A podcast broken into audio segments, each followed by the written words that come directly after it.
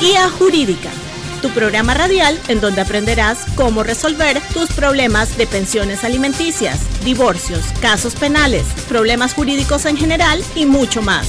Sintonízanos todos los sábados de 8 de la mañana a 8 y media por KW Continente. Te esperamos.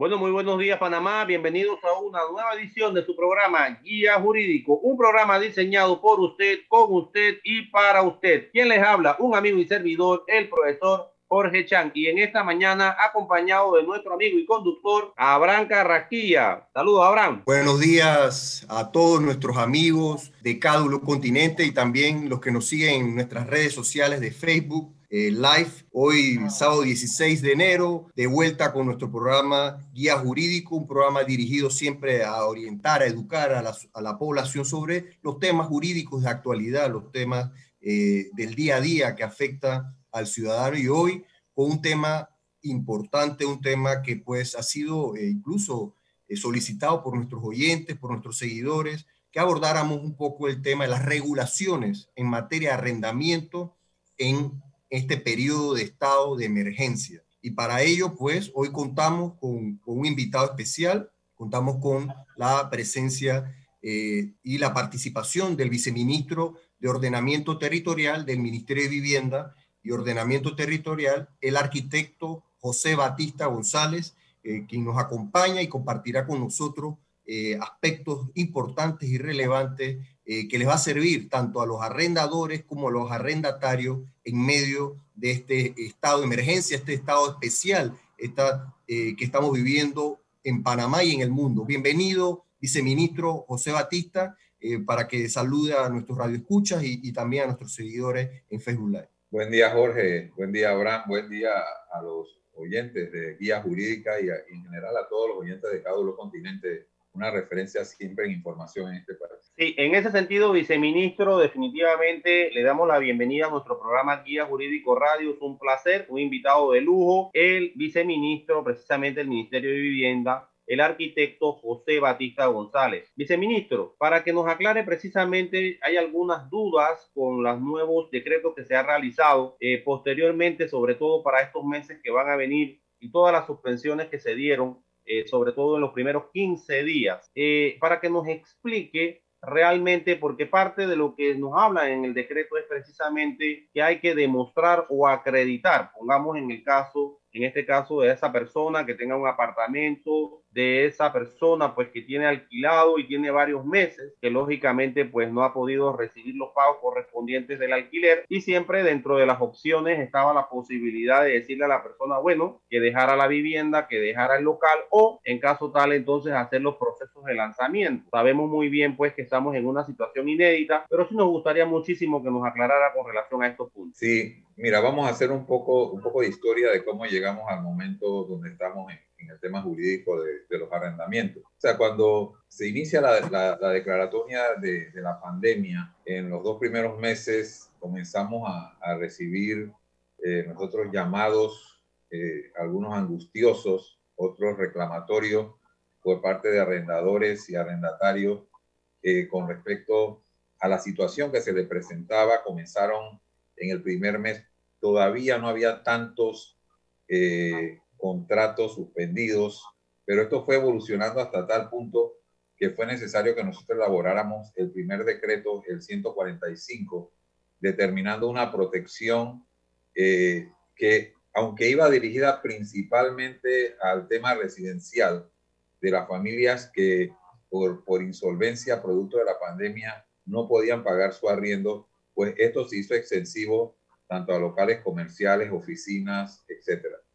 Eh, posteriormente, eh, calculado el, tiempo que se pensaba, porque como esto no, no tiene un librito y, cuando la gente dice no hay un plan, sí hay un plan, pero es un plan dinámico. Como, como bien dice siempre el, el ministro Héctor Alexander, esto es una historia en desarrollo, donde nosotros ni siquiera podemos calcular qué medidas podríamos plantear para el próximo mes. Entonces, Luego surge el, decreto 314 que ya establece eh, algunos parámetros de acuerdos, donde establece también que terminado el periodo de, emergencia, eh, la deuda de los arriendos se podría diferir en pagos hasta por dos años, eh, etcétera. Todavía en ese momento que comenzábamos todo el proceso de apertura, era con la esperanza de que iba a llegar ese día cero donde regresamos a la normalidad nueva o diferente, pero regresamos a una normalidad esperada que no ocurrió. En ese periodo, eh, particularmente cuando iban a comenzarse a dar las aperturas de, los comercios, fuimos invitados por un grupo de, arrendatarios, principalmente dirigido por el grupo de, los, de los restaurantes, pero que estaban acompañados por el presidente de la, de la Asociación de la Micro, Pequeña y Mediana Empresa y otros grupos de arrendatarios que eh, querían tener un conversatorio con los arrendadores, entre estos la Asociación de Propietarios de Inmuebles, eh, estaba la, Asociación de, de, Centros Comerciales y otros, y otros arrendadores. Nosotros participamos conjuntamente con ellos en esa mesa eh, en la que ellos estaban en claridad de que aunque ellos son los titulares de esas asociaciones, pero que realmente la relación arrendador-arrendatario es bilateral y que ninguna asociación ni el propio gobierno puede imponer lo que va a decidir un arrendador con su propiedad o lo que va a decidir un arrendatario con sus ingresos. Entonces, de ahí surgió todo un plan que es, eh, era como un menú de diferentes alternativas que podrían utilizar arrendadores y arrendatarios para llegar a sus acuerdos.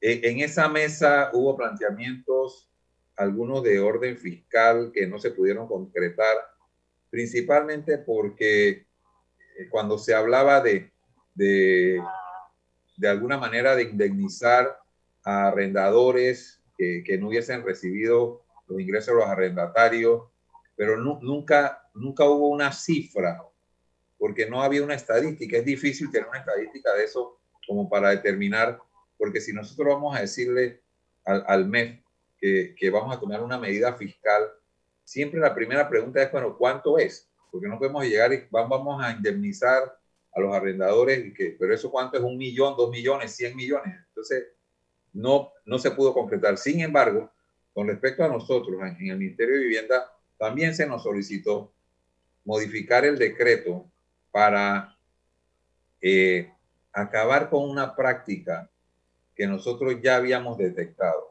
cuando se declara la pandemia, ya en ese momento había algunos arrendatarios que debían varios meses desde antes de la pandemia. Entonces, eh, eran gente que se arroparon en los, en los decretos para, para continuar con su, con su falta de seriedad, con, con, su, su no pago. Y durante la pandemia, nosotros encontrábamos situaciones de, de personas que se les se les reactivaba su, su contrato y seguían eh, escudándose en, en, nuestros decretos para no pagar. ¿Por qué? Porque el decreto establece como primer punto que no habrán desalojos. ¿sí? Entonces, igual ocurría eh, en algunas familias, eh, si eran dos personas las que tenían el ingreso y una se quedaba sin ingreso, argumentaban eso, ¿no? Ah, no es que ahora yo tengo la mitad de mis ingresos, pero no veíamos una actitud de decir, bueno, está bien, yo te voy a pagar la mitad del arriendo, si no, no, no, no pago nada. Entonces, eso es una mezcla de, algo que hablábamos antes de iniciar el programa, de, de juega vivo, pero de irresponsabilidad. Y, y, pero lo que sí debemos dejar claro, porque a veces no, no vamos nosotros a, a, a, señalar y etiquetar a nuestra sociedad. Esos son los menos. Eso es la menor cantidad de, de, de personas que tiene esas actitudes. Gracias a Dios eh, debemos corregir eso, ¿no? Viceministro, viceministro, para puntualizar algunos aspectos, ¿no? El, se declara el estado de emergencia eh, a través de la resolución de gabinete el 13 de marzo.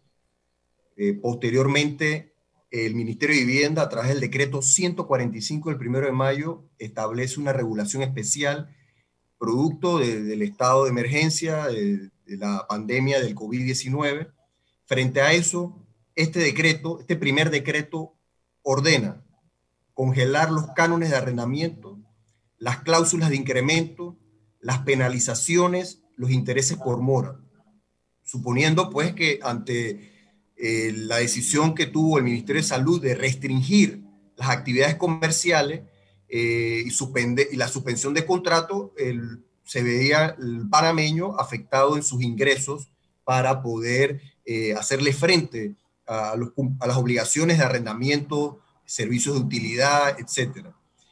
Sin embargo,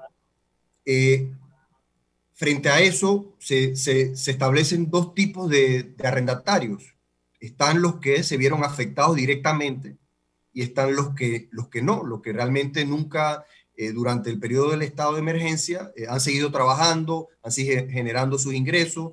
Podemos, por ejemplo, los funcionarios públicos, podemos plantear también algunas empresas que se mantuvieron trabajando durante todo este periodo y vemos en el decreto que establece que en esos casos que no, que no ha habido afectación, deben cumplir con sus obligaciones. Luego surge el decreto 314 del 7 de agosto del 2020, eh, que realiza algunos cambios puntuales, y luego el, decreto 411, que pues usted ha comentado eh, y que al final lo que yo creo que busca es un equilibrio entre arrendador y arrendatario, porque aquí hay que hacerle frente, el arrendador tiene eh, préstamos hipotecarios, tiene compromisos con la cuota de mantenimiento, obligaciones que tiene que también hacerle frente. Entonces, eh, frente a esto, este escenario, ¿cómo, cómo el arrendador y el arrendatario podrían, durante este periodo, estamos hablando de 10 meses, 10 meses, poder sobrellevar esa relación mutua para, para que ese perder, perder no sea desproporcional o que en alguna manera vaya a afectar más a uno que a otro. No sé si en su experiencia, eh, eh, a través del Ministerio de Vivienda y las quejas que se han recibido, eh, cuál ha sido tal vez la fórmula que, que ha permitido atender esta situación. Sí, el, el, el, decreto 411 no va a lograr resolver de manera absoluta todas las relaciones entre arrendadores y arrendatarios, pero sí nosotros aspiramos de que se van a resolver la mayoría. O sea, lo primero es que, como sabes, la ley establece, eh, no, eh, la ley general de arrendamiento, de, que durante el mes de diciembre no se hacen desalojos.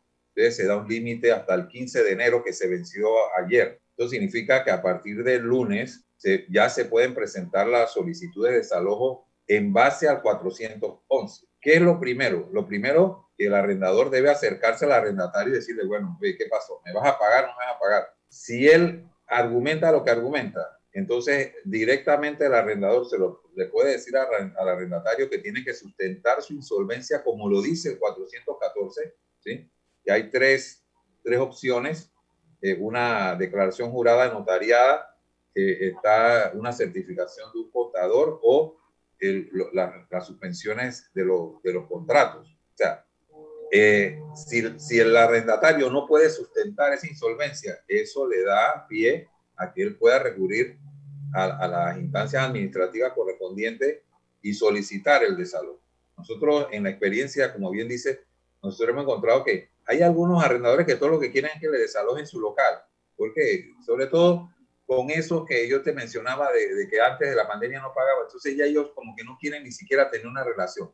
Hay algo que, que debemos enfatizar. Este, este es un decreto que, que es válido para temas de, de residenciales locales comerciales, oficinas, inclusive hasta galeras. ¿sí? Así es que esto es, es, es bastante amplio en, en, la cobertura. Entonces, esa es la primera medida. Tú mencionabas hace un momento el tema también, que este decreto lo contempla en, el, en la situación, aunque se demuestre la insolvencia, en los casos de PH, es obligatorio que el arrendatario pague los gastos de mantenimiento, porque no es justo que siendo el arrendador que no está recibiendo el arriendo, tiene que también sacar de su bolsillo para pagar el mantenimiento de unas áreas comunes que está utilizando el arrendatario. Entonces, este decreto lo, lo, establece específicamente. Viceministro, hay de todo en esto. En definitiva, conocemos lo que dicen los decretos, pero pudiera ser esos decretos, por ejemplo, que la persona pueda demostrar la insolvencia cuando estamos hablando tal vez de personas que tengan en algún local comercial y todo esto, pero vamos a hablar del día a día. Póngase la persona que tiene un cuartito ahorita mismo en Felipillo, ¿vale? Que no tiene un contrato de arrendamiento, como sabemos que pasa en multiplicidad de los casos. Que en este caso lo agarró la pandemia y lo que él sí conoce es que no puede hacerle lanzamiento. Pero resulta que cuando va, ahora estaba pensando, bueno, el 15 de enero probablemente voy a poder generar algo porque ya se abrió la opción. Sin embargo, vinieron los 15 días de para nuevamente va donde el inquilino y el inquilino le dice, bueno, yo no tengo, no tengo trabajo. ¿Cómo hacer en esos casos que es mucho, mucha la cantidad de nuestros oyentes que están a nivel nacional y que están también en redes preguntándonos qué puede hacer en ese caso la persona que tiene ese cuartito y que tiene estas particularidades? Bueno, mira, uno, uno de, de las situaciones que nosotros hemos, hemos destacado es que eh, la mayoría de los contratos no se registran en el ministerio. Entonces, eso se lo decimos a los arrendadores. Oye, si ustedes hubiesen inscrito, por lo menos tendrían el depósito disponible para que nosotros se lo devolviéramos. Eh, otros que se quejan de que, ah, no, esa persona están ahí y, no me pagan la luz. Eso, ¿por qué la persona tiene que pagar la luz del arrendatario? Porque no tienen un contrato. Si le hubiesen dado un contrato, el medidor lo saca el arrendatario. Entonces, hay cosas que son producto de esa falta de, sustento jurídico. Ustedes son abogados y saben que, muchas personas vienen a reclamar eh, la aplicación de la ley cuando ellos mismos no, no propiciaron que, que, las cosas se hicieran en el marco de la ley. Ahora, por eso la carga de la, de, de la insolvencia se le pone al, al arrendatario el arrendador él va a decir, ven acá, yo quiero que me devuelva o me desaloje mi, mi local. Eh, como tú lo mencionas, en, en la parte comercial es más fácil porque tú ves, ves o no ves funcionando el, el, negocio. En la residencial es que pudiese surgir esta situación de que de cómo te enteras si esa persona está o no recibiendo eh, ingresos, ¿no? Porque, porque a veces quizás la persona que hizo el, el contrato o no o hizo el acuerdo con el arrendador esa persona no está trabajando, pero tiene tres o cuatro personas más en la familia que tienen un ingreso. Entonces, nosotros lo que procuramos cuando hacemos esta, estas reuniones eh, de conciliación en el ministerio entre ambas partes es que solamente que la gente sea empática, o sea, ponte en el lugar del otro. ¿sí? No voy a abusar porque ahora, como el decreto dice que no me pueden sacar, porque en eso nosotros sí no vamos a, no vamos a patrocinar eh, eh esos juegavivos si es necesario que nosotros actuemos utilizando nuestro equipo de trabajo social, que ellos van y detectan, no, creo que, como decía, en, en, en, Colombia y viéndolo en el noticiero y que ocurre igual aquí, que cuando llegan los inspectores de, de trabajo social, la gente dice que no, yo quiero que me enseñe el baño, que pero ¿para qué quieres ver el baño? Porque es que es donde esconden el plasma y todos los, los los elementos electrónicos que demuestran que ahí, ahí, no, hay, ahí no hay necesidades, ¿sí? Entonces, Viceministro, ese tipo de cosas es lo que nosotros queremos evitar, el abuso. ¿no? Viceministro, el decreto 411, que, que realmente el último decreto que regula la materia hizo un grandes cambios, como usted mencionó. Uno, que la carga de la prueba, o sea, la condición de insolvencia la tiene que demostrar el arrendatario. Antes no, antes se presumía que todo el mundo estaba afectado. Luego hace una clasificación de locales eh, de carácter habitacional y locales de carácter comercial, porque plantea términos.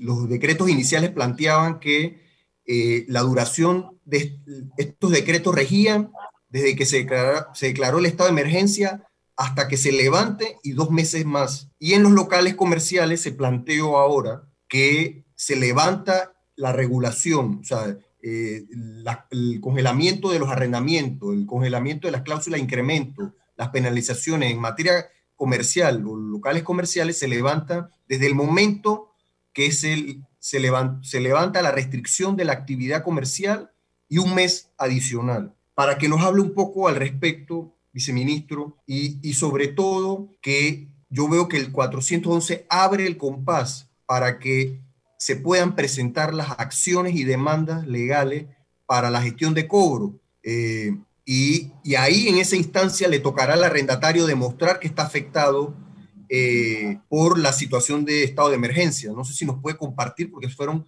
cambios significativos al, a la materia de arrendamiento. Sí, eh, definitivamente que en, el caso residencial eh, es una vez ya declarado el levantamiento del estado de emergencia, se dan dos meses, asumiendo que en, en, la economía personal se necesita un poco más de tiempo para la estabilización. En el caso comercial se establece un mes. Sin embargo, yo quiero decirte que esos temas en la mesa de diálogo que, de la que participamos nosotros entre arrendadores y arrendatarios comerciales, nosotros encontrábamos entre ese menú que fue planteado eh, situaciones de los restaurantes que llegaban con los arrendadores a decir, ¿sabes qué?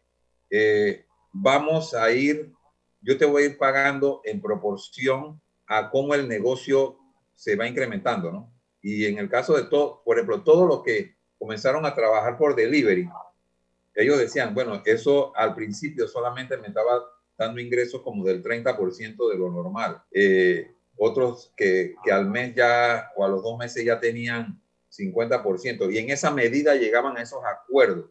Sin embargo, y yo creo que ustedes lo han escuchado, reclamos de, de, de no solo de los arrendatarios, de los usuarios, de los colegios, cuando la gente dice, bueno, pero es que a mí no me, no me modifican mi, mi mensualidad de la matrícula, la matrícula y las mensualidades cuando el colegio no está usando el aire acondicionado, no está usando eh, la energía eléctrica, eh, no está usando la limpieza, no, no es igual. O sea, así mismo ocurre con los locales. Si bien es cierto que los locales están trabajando por delivery, eh, hay, hay costos de la operación que se disminuyen. Entonces, esto es un tema de voluntad, Abraham. O sea, si nosotros realmente, los arrendadores los decían, nosotros no queremos que ustedes se vayan, nosotros queremos que sigan, porque ¿de qué me sirve? ¿De qué te sirve ahora tener un local y el, local está vacío? Tú debes procurar. Yo tengo, tengo un amigo que tiene unos locales y él decidió decirle, sabes que yo te, te perdono estos últimos tres meses, no me los pagues, pero yo no quiero que te vayas. Yo quiero que tu negocio abra y que se reactive y que tú llegues a pagarme normalmente, porque nosotros sabemos que con la situación económica como está, al que se le desocupa un local, va a ser difícil que después lo vuelva a, lo vuelva a ocupar. Viceministro, hay de todo en estos temas y los amigos en las redes no paran de escribirnos, no paran, la verdad, y le, enviamos un saludo a todos ellos, igual manera a los amigos de la radio, y nos dicen, viceministro, pero es que está de todo, por ejemplo, la persona que puede pagar no paga, eh, se acoge al tema de la, de la moratoria, se acoge a que no se le puede lanzar, pero aparte está subarrendando, imagínense usted, hasta estas cosas han pasado. Por ejemplo, nos menciona otro, otro amigo en red, nos dice, viceministro, imagínese que después de ocho o nueve meses se van y lo que me queda a mí incluso es el tema hasta la deuda de la luz. O sea, aquí hay de todo en estos temas, la verdad, y, y, y, al final del camino lo que estamos tratando de buscar es entender qué podemos hacer, sobre todo las personas que tienen esa pequeña habitación, ese pequeño apartamento, ese pequeño cuartito que con mucho esfuerzo pues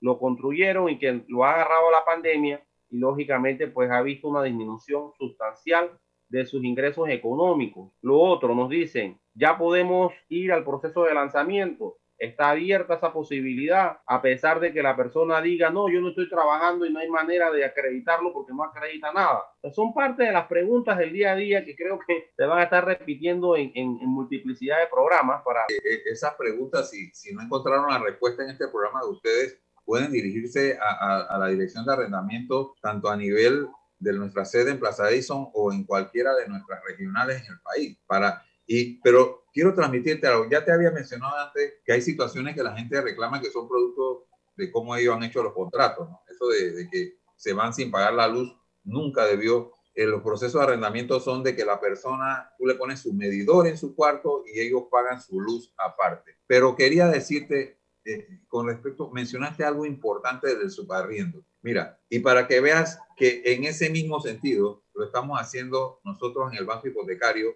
y esa es la voluntad y ese es el propósito de evitar ese tipo de acciones. Eh, el banco hipotecario eh, le ha cancelado las, las hipotecas a una gran cantidad de personas que se beneficiaron de estos proyectos de interés social que establece la ley, ellos tienen que habitarlo. Entonces, tú te imaginas, apartamentos como los de Curundú, Altos del Lago y todos esos apartamentos que llegaron a costar 100 mil dólares y se le vendían a esta gente en 15 mil dólares pagando mensualidades de 50 dólares. Ellos se iban a otro lado, lo subarrendaban en, en 300, 400 dólares, porque un apartamento, tú te imaginas Brooklyncito en medio de la ciudad o, o Los subarrendaban. Entonces, todas esas, cuando hacemos las inspecciones con nuestro equipo social, nosotros encontramos esas situaciones y eso, eso da pie de una vez, te lo estoy extrapolando a lo que me planteas, ¿no? A que si nosotros esos son denuncias que nos presenta, en este caso, eh, el arrendador. Oye, ven acá, esa gente dice que no paga, ellos tienen su arrendado allí. Nosotros vamos con nuestro equipo, hacemos la inspección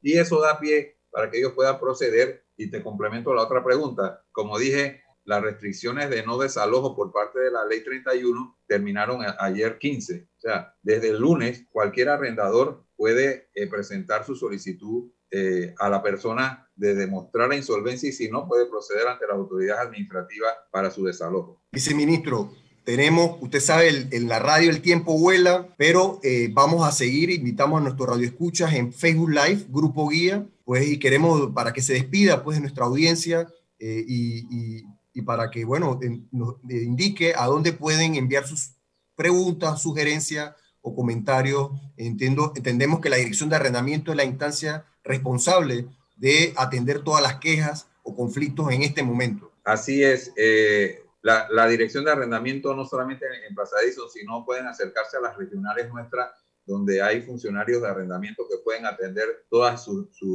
solicitudes y sus inquietudes. También pueden entrar a, las redes del ministerio, donde pueden, donde pueden ver eh, los mecanismos diferentes para escribir y, recibir su respuesta. Y con respecto al programa de, ustedes, Jorge y Abraham, eh, estoy disponible. Acuérdense que yo manejo el Viceministerio de Ordenamiento Territorial, que tiene que ver con PH, con programa de bono solidario, eh, donde tenemos la misma ventanilla única que con mucho gusto en otros programas puedo acompañarlos para, para tratar sobre estos temas. Le pedimos que nos acompañe en Facebook Live unos minutos y saludamos a todos nuestros radioescuchas y no se pierdan el próximo sábado en Cádulo Continente Guía Jurídica.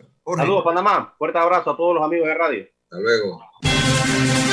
Guía Jurídica, tu programa radial en donde aprenderás cómo resolver tus problemas de pensiones alimenticias, divorcios, casos penales, problemas jurídicos en general y mucho más. Sintonízanos todos los sábados de 8 de la mañana a 8 y media por KW Continente. Te esperamos.